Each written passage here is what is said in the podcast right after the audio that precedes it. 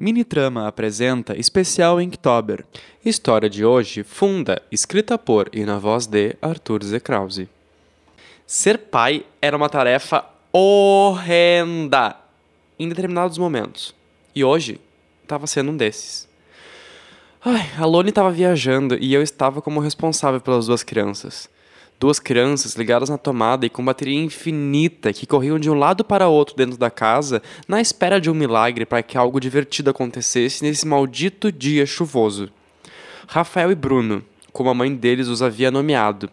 Eu não sei os motivos, mas aquelas crianças possuíam aptidões longe das ditas dentro da normalidade.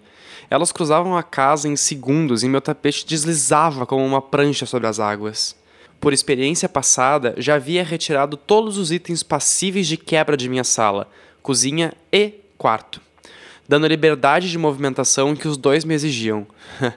Eles já estavam aqui há dois dias e até então tudo havia corrido normal. Digo, dentro do possível. Comida, feito. Cama, feito. Tema de casa, feito. Banho. Hum. É, feito.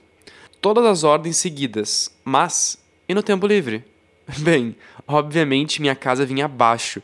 Eu estava preparando o café da tarde quando ouvi eles gritando algo qualquer e em seguida abrindo um berreiro, com direito a choro e xingamento. Eu permaneci na cozinha mexendo a xícara de achocolatado, afinal, toda criança corria para o responsável quando a merda acontecia. Dito e feito.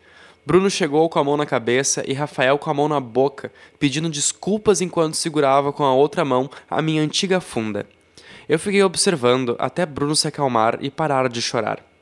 Eu falei nada e em silêncio apontei para a mesa onde os dois comeram os lanches lentamente e seguiram correndo para brincar novamente. O mais interessante disso tudo é que, por mais respeito que eles me dessem, eu não era o pai deles. Eu era só o vizinho cansado que aceitou cuidar deles para que a mãe pudesse viajar mais uma vez.